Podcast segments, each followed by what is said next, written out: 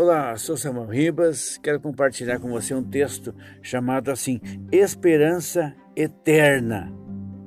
Tenho-vos dito isso, disse Jesus, para que em mim tenhais paz. No mundo vocês vão ter aflições, mas tenham bom ânimo, porque eu venci o mundo. Está em João 16, 33.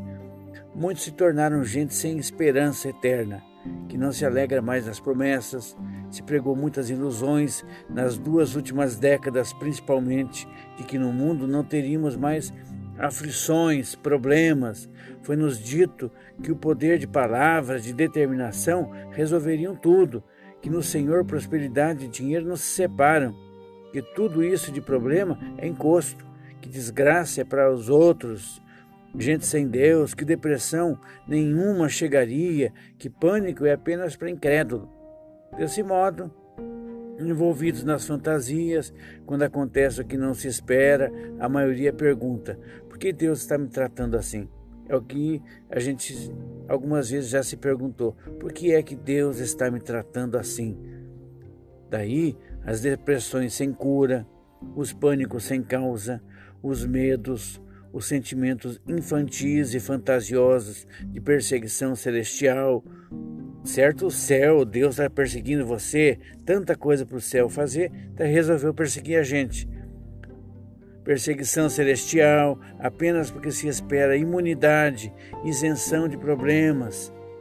Quando a esperança for apenas esperança de ganhos e prosperidades, o que será gerado é infelicidade.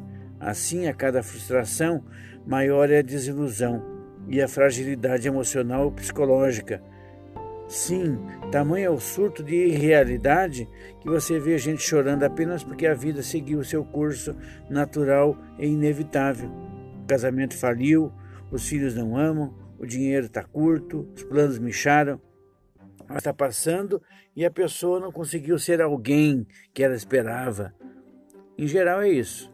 Sem eternidade, o prognóstico é depressão, medo, pânico, desesperança, angústia sem causa, sentimento de vitimização, autocomiseração, engano.